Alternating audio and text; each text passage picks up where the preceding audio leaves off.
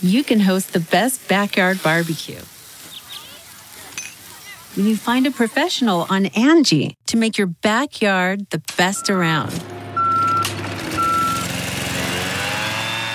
Connect with skilled professionals to get all your home projects done well. Inside to outside, repairs to renovations. Get started on the Angie app or visit Angie.com today. You can do this when you Angie that.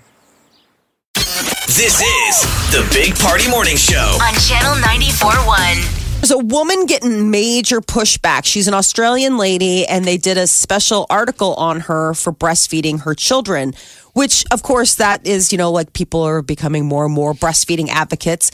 But the uh, what caught people's attention and got a lot of uh, people writing her back was the fact that the children that she's breastfeeding are seven. One of them is seven years old, seven and four, That's and awesome. some are saying, So an "Wow." Australian woman is breastfeeding seven year olds. Yes.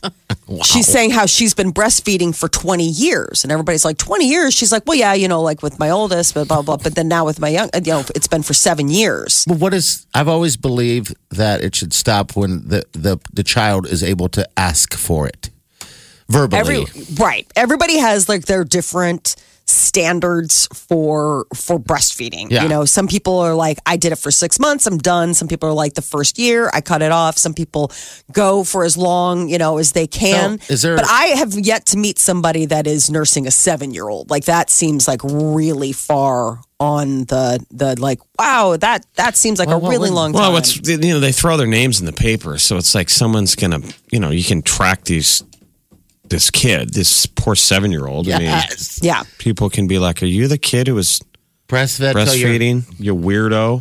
I know. I mean, I don't understand it. So that that's got to create some issues, right? So one of the things some was is that- attachment issues. Right. The seven year old apparently, uh, she's claiming that the seven year old is on the autism spectrum and that Now nursing we all him feel like jerks. helps. I don't. Well, this is the thing nursing, that nursing him, um, like when he has his outbursts, nursing him calms him down.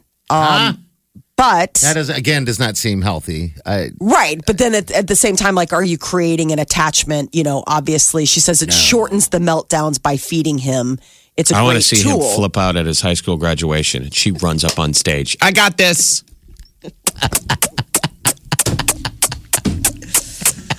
He's a valedictorian. Oh. Yeah. Let me give you I 5 can't- minutes, and he'll be good. well, this just seems now. Now, just we're, throw now a- we're picking on the kid. I throw a don't- blanket over his head. Well, no, I mean, but I think that people who you know s- God. hear of a seven or a four year old again, like she has two children. That what is she's, the? I mean, what is the age? What's what's the oldest? seven and four. No, no, not those guys. Oh. But what is for actual doing that? Um, what is what is what would be the limit? The age limit? Five, There isn't. four? There isn't. I think there's just whatever you're comfortable with. I mean, Okay. I, there's no like you have to stop by this. As long as your body's producing milk, and as long as you know you feel comfortable, and it's still something that it offers something to the child, then yes. I was breastfed. Were you? Yeah, yeah. My mother used to make me uncomfortable and tell people I was a chewer. I'm like, why would you say that? Stop it! No, she didn't. yeah, I'm a grown ass man. Stop it. I mean, I, I would He was assume a we were all chiller. breastfed. Yeah, yeah. Back then, yes, I think so. Um, but yeah, I was a chewer. Oh my gosh, that's so interesting. She's like, you're like, Mom, this is my prom date. We don't need to talk about this. Keep it up. She's warning your date. Giving a heads up. Keep in mind, he's a chewer. Excuse me? He's a chewer. He's a biter. I used to call him Bitey. That's your date there, Mac. he likes to terrible. bat. Heads up. Uh, here's what the, the mom said. All right. Referring to the seven year old. Okay. Uh, Chase. Chase has lost four teeth now. His molars are starting to come in, his adult molars.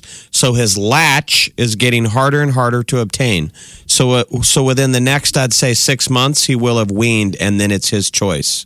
That's- His this is her choice. final quote in the news story. So she's breaking down how many teeth he has.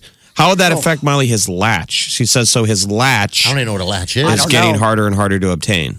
maybe, maybe- it's something to do with your. I mean, I know The what latch, the latch would be is. the attachment, right? Right. I know what the latch is, but I don't know how the molars, maybe it's the formation of the mouth that makes it harder to create a suction. Maybe Okay. that's it. Like it, you literally cannot. I mean, when she's referring Latch. to the amount of molars, adult molars, like once adult molar Is is, in part the of the conversation, conversation, yeah. we shouldn't be talking about latching anymore. He's a batter. He's That's a just- batter. Your date's a batter. Okay, can we leave now? Can you put the can you take a picture, put a flower on me? Your mom's freaking Really? me out. Like, He's can a we batter. go? He's a boob batter. He used to bat my boobs. Stop it. that would not be okay. I know it's embarrassing. I'm and she so still sorry does that it. happened to you, She party. still does it to this day. It doesn't matter where. I think she. I don't know what it is. She just likes to share that with people. I'm like, come on, man. She wants to see your Lady. reaction. Big Bitey. It's the Big Bitey show with Big Chomp. Bitey, Chomp, chomp. Big Chomper, Big Latcher. The Big Party Morning Show. on Channel 94.1. One, two, three, four. Those are numbers, but you already knew that. If you want to know what number you're going to pay each month for your car, use Kelly Blue Book My Wallet on Auto Trader. They're really good at numbers. Auto Trader.